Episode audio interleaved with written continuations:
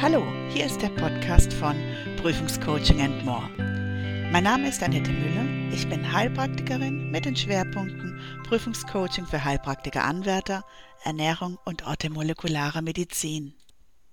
Hallo zu meiner mittlerweile siebten Podcast-Folge. Und zwar heute geht es darum, also beschäftige ich mich mit der Frage, was ist eigentlich orthomolekulare Medizin? Ich denke, das werden sich viele fragen. Was ist denn eigentlich orthomolekulare Medizin?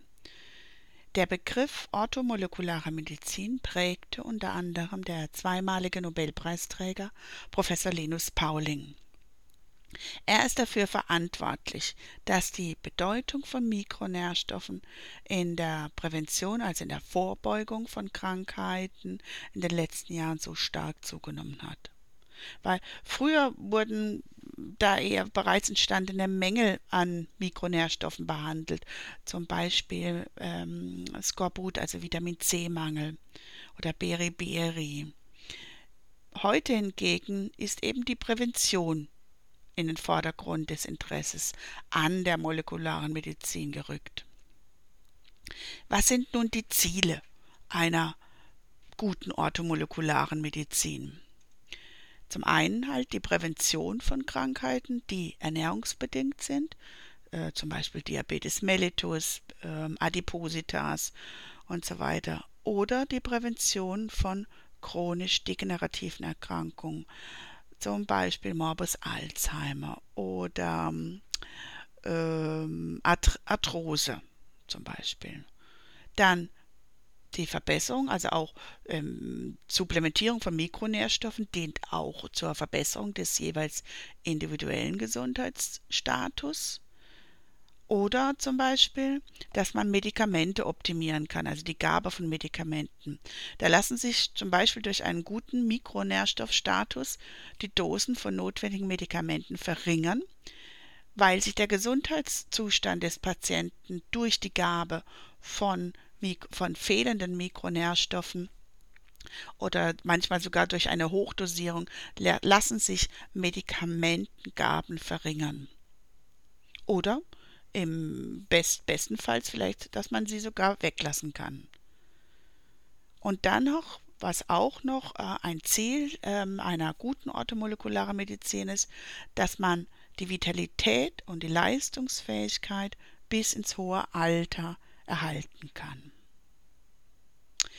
So, und irgendein schlauer Mensch hat die hat ähm, die hat eine Definition erstellt für die orthomolekulare Medizin und zwar die lautet folgendermaßen: Orthomolekulare Medizin ist die Erhaltung der Gesundheit und die Behandlung von Krankheiten durch Veränderung der Konzentration von Substanzen im menschlichen Körper, die normalerweise im Körper vorhanden und die für die Gesundheit erforderlich sind.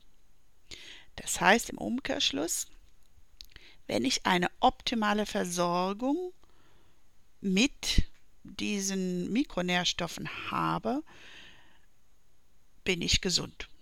Da gibt es aber natürlich, lasse ich mal im Raum so stehen, da gibt es natürlich immer wieder Faktoren, die das nicht so, äh, die das erschweren, dass dieser Status eben erhalten werden oder erhalten bleiben kann.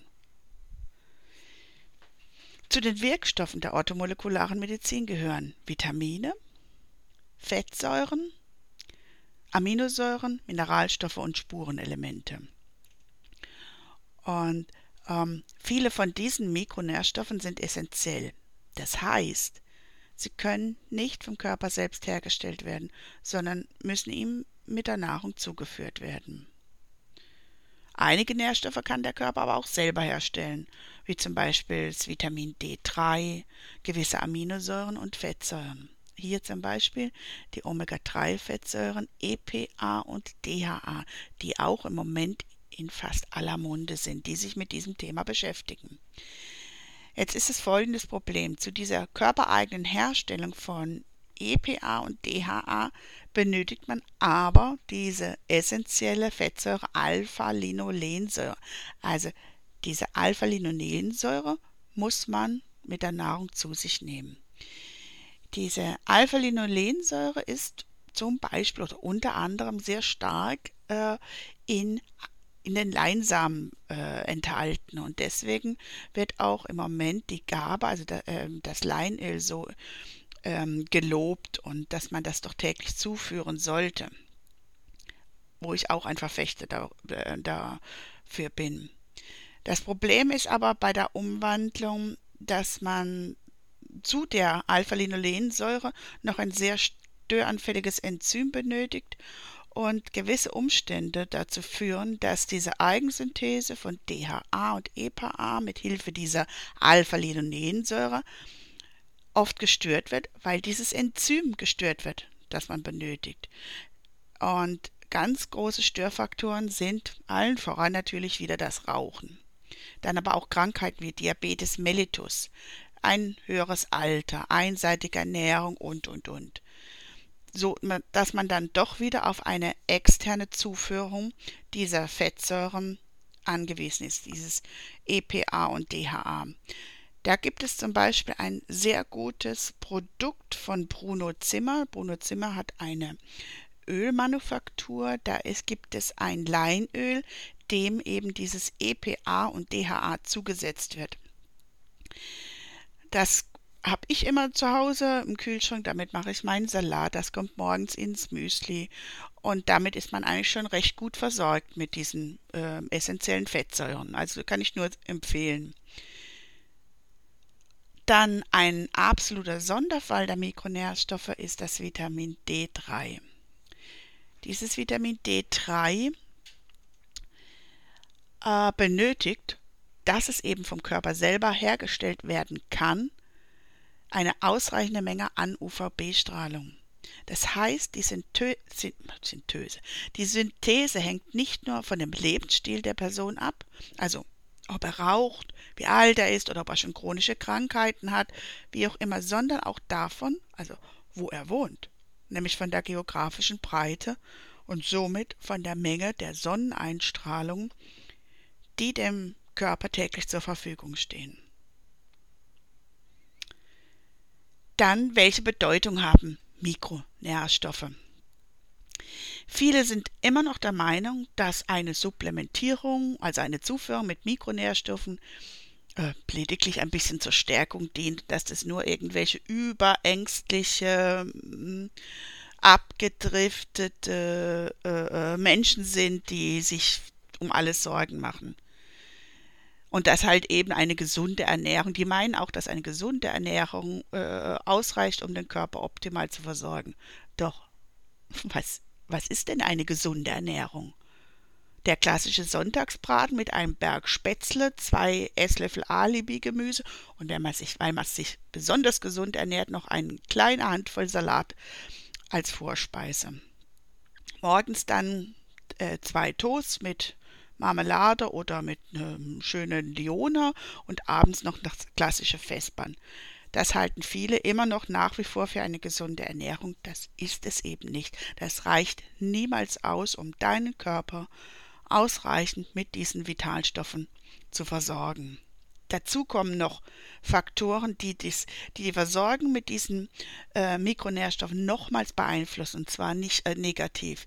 Da wieder voran Rauchen, Alkohol, Stress, bereits äh, äh, bereits äh, Krankheiten, die man bereits schon hat und dann noch äh, schlechte Verwertungsmöglichkeiten der Nährstoffe.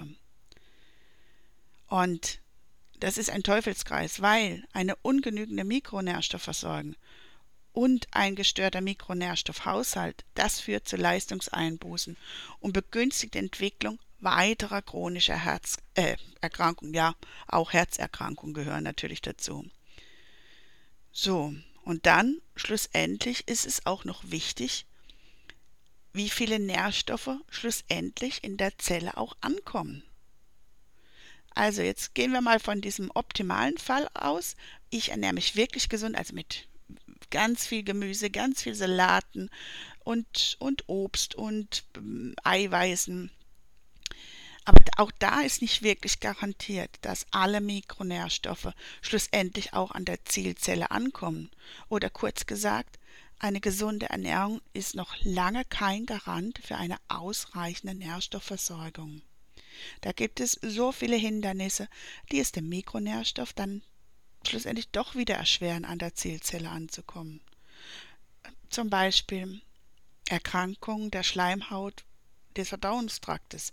Du hast eine Magenschleimhautentzündung oder noch schlimmer, du hast im Darm eine Entzündung, die, die äh, die dann die, die adäquate Aufnahme dieser Stoffe erschweren und dann oder es kommt durch Durchfälle zu einer vermehrten Ausscheidung, weil die Darmpassage beschleunigt ist und dein Darm dann wiederum auch keine Möglichkeit hat, diese äh, Nährstoffe ausreichend aufzunehmen und ins Blut abzugeben.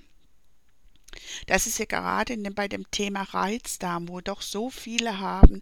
Es gibt ganz viele Menschen, die eben einen gestör, gestörte, gestörten Darm haben, eben durch diesen Reizdarm, die eine beschleunigte Darmpassage haben. Und auch die haben ganz oft äh, einen manifesten Nährstoffmangel. Der Transport übers Blut kann auch erschwert sein. Da kommen dann zum Beispiel die Schwermetalle ins Spiel. Da sind dann die Transportmoleküle, die jetzt so einen Mikronährstoff braucht, um jetzt im Blut ähm, transportiert werden zu können, die sind dann schon mit diesen Schwermetallen belegt. Zum Beispiel ganz allen voran Blei und, und oder Aluminium. Oder die Enzyme, die sich, äh, die sind nicht mit diesen notwendigen Mikronährstoffen belegt, sondern auch mit Schwermetallen. Schwermetallen, Schwermetallen. Auch da kommt es dann zu einer unzureichenden Versorgung. Und die automolekulare Medizin versucht nun, durch gezielte Gabe von Mikronährstoffen, bei denen ein Mangel herrscht, oder manchmal es gibt auch, ähm, da ich, muss ich aber noch mal später darauf eingehen, es gibt auch Möglichkeiten einer Überdosierung von Mikronährstoffen, also eine, wo man hohe Dosen gibt, um Krankheiten positiv zu beeinflussen. So, dann ähm, schlussendlich also die, der Nährstoffbedarf und etwaige Mängel, die müssen natürlich individuell von einem Fachmann bestimmt werden. Und die Präparate müssen dann auch hochwertig sein, hochwertig sein, um einen optimalen Nutzen erzielen zu können. Da reicht nicht die Vitamin-Brause-Tablette vom Aldi, wo, was weiß ich, 20 Stück 1,50 Euro kosten. Das sind ganz, manchmal ganz niedrige Dosierungen und auch komische Zusatzstoffe drin, die äh, mehr schaden als nutzen. So, ich hoffe, ich konnte dir die Bedeutung der orthomolekularen Medizin ein bisschen näher bringen. Es ist ein riesiges Thema und das wird nicht der letzte Podcast sein, den ich diesem Thema widme, weil ich es persönlich so spannend finde, auch welche positiven äh, Wirkungen man da also erzielen kann, wenn man, wenn man es richtig macht. So, wenn du jetzt mehr über orthomolekulare Medizin erfahren willst, hör doch einfach die nächste Woche wieder rein. Oder wenn du eine Beratung willst, besuch mich auf meiner Homepage unter www.prüfungscoaching-and-more.com oder schreib mir eine E-Mail an info at prüfungscoaching-and-more.com. Wir können gerne einen unverbindlichen Termin ausmachen. Und ich würde mich freuen, wenn ich dir in irgendeiner Weise helfen könnte. Und in diesem Sinne, wie immer, du hast ein Ziel. Erstens, verfolge es. Zweitens, verliere es nicht aus den Augen. Drittens, brenne dafür. Viertens, tu etwas dafür. Schritt für Schritt. Tschüss, bis zum nächsten Mal.